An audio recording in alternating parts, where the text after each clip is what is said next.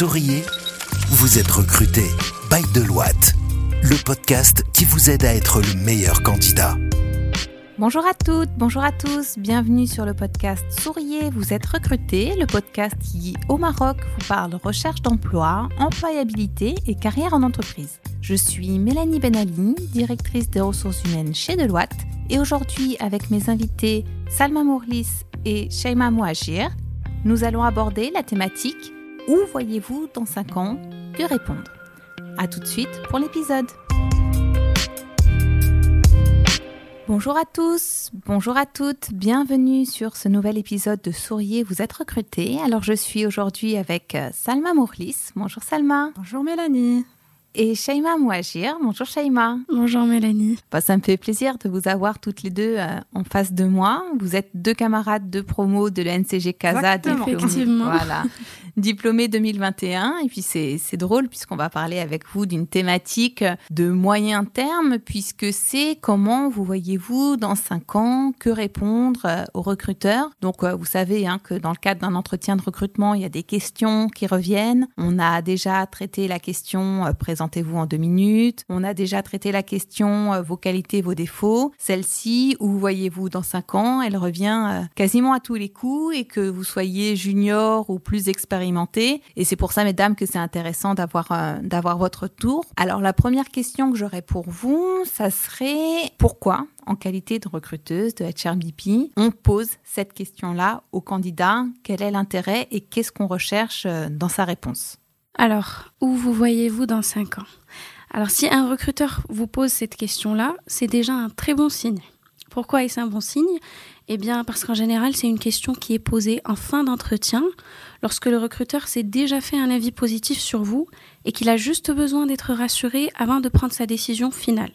Donc il veut juste en savoir plus sur votre personnalité, savoir si vous êtes euh, quelqu'un qui se projette dans le futur déjà et connaître votre projet professionnel et savoir si c'est compatible ou non euh, avec l'évolution des activités de l'entreprise. Mais par-dessus tout, le recruteur pose euh, cette question pour savoir si vous vous projetez dans l'avenir avec l'entreprise. Et ce pour deux raisons. En fait, la première, c'est que le recrutement est un investissement important en termes de, de temps et d'argent. Et donc, l'entreprise ne peut pas se permettre d'investir là-dessus pour que la recrue en question parte au bout de seulement quelques mois. Et la deuxième, c'est que si le candidat reste longtemps dans l'entreprise, il va pouvoir monter en compétences et développer une certaine expertise qui va lui permettre de gagner en efficacité et en autonomie. Et c'est justement l'objectif de, de l'entreprise en recrutant. Donc finalement, votre candidature peut ne tenir, euh, enfin, qu'à votre réponse à, à cette question-là. C'est pourquoi cette dernière doit être bien réfléchie.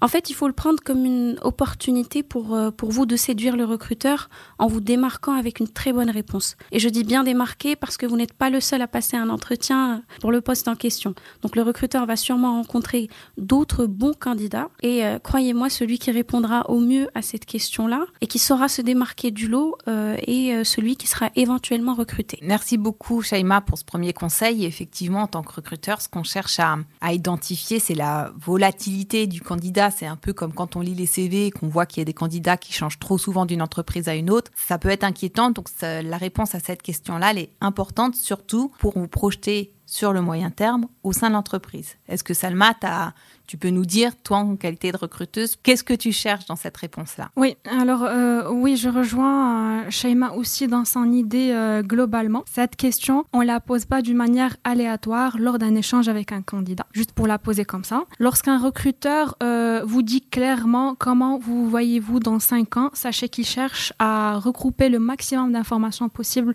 sur vous, à analyser aussi votre personnalité. Veut savoir ce qui vous motive le plus en tant que personne avant d'être un candidat et si vous avez un chemin qui est déjà bien tracé à suivre pour atteindre euh, justement euh, vos, euh, vos objectifs. On souhaite aussi par cette question mesurer votre capacité à se projeter dans le futur et les étapes que vous avez déjà définies pour réaliser toute cette trajectoire que vous avez en face de vous. Cette question vient généralement, comme tu l'as bien dit Mélanie, vers la fin de l'échange pour savoir si réellement votre projet de carrière est compatible avec qu'on a à vous offrir comme opportunité et comme poste au sein de notre structure. Donc savoir répondre d'une manière intelligente à cette question et parler de ses ambitions montre que vous êtes plus engagé à long terme et euh, donne aussi plus de poids à votre candidature et vous fait gagner plus de points par rapport à d'autres candidats sur le marché. Bon, super. Merci beaucoup pour cet éclairage, Salma.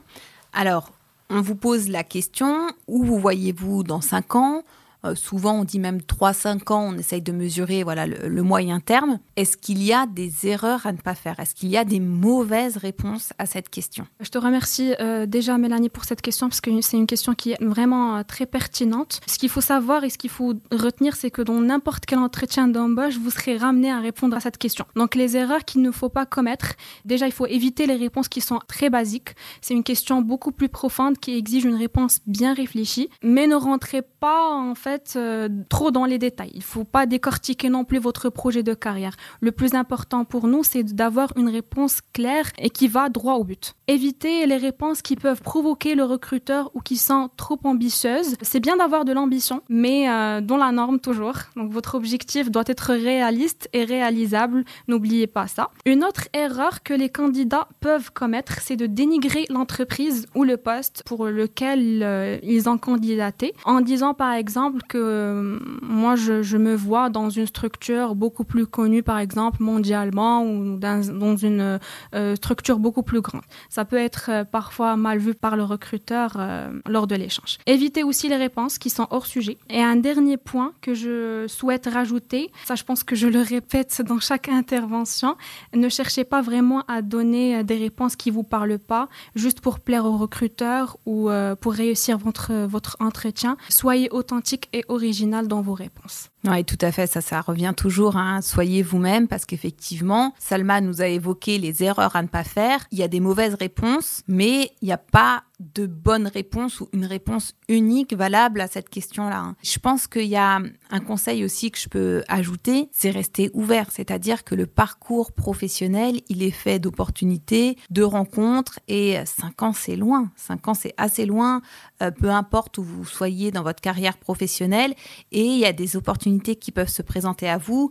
Donc dans votre réponse, gardez cette euh, part d'adaptation au changement. flexibilité aussi. Exactement. On va dire, mon, parcours, je le vois comme ça. Il peut y avoir d'autres opportunités. Même dans l'entreprise, il y a des mobilités qui sont euh, verticales. C'est celles qui sont le plus lisibles. Je vais avoir plus de responsabilités, un poste de management, mais il y a plein d'opportunités horizontales qui peuvent s'ouvrir à vous. Et justement, dans votre réponse, ne faites pas preuve de rigidité, restez flexible. Est-ce que Shaima, euh, tu peux nous dire tes meilleurs conseils pour répondre à cette question-là? Oui, alors pour euh, répondre efficacement à cette question, deux règles d'or doivent être respectées. La première, c'est que vous devez indiquer que vous voulez rester plusieurs années dans l'entreprise. Par exemple, vous pouvez dire que dans cinq ans, vous voyez toujours euh, dans la même société, dans un poste avec plus de responsabilités. Ce qui me ramène d'ailleurs à la deuxième règle, qui est d'indiquer que vous voulez apprendre et évoluer dans l'entreprise. Donc il faut faire comprendre euh, aux recruteurs que vous êtes ambitieux tout en restant humble.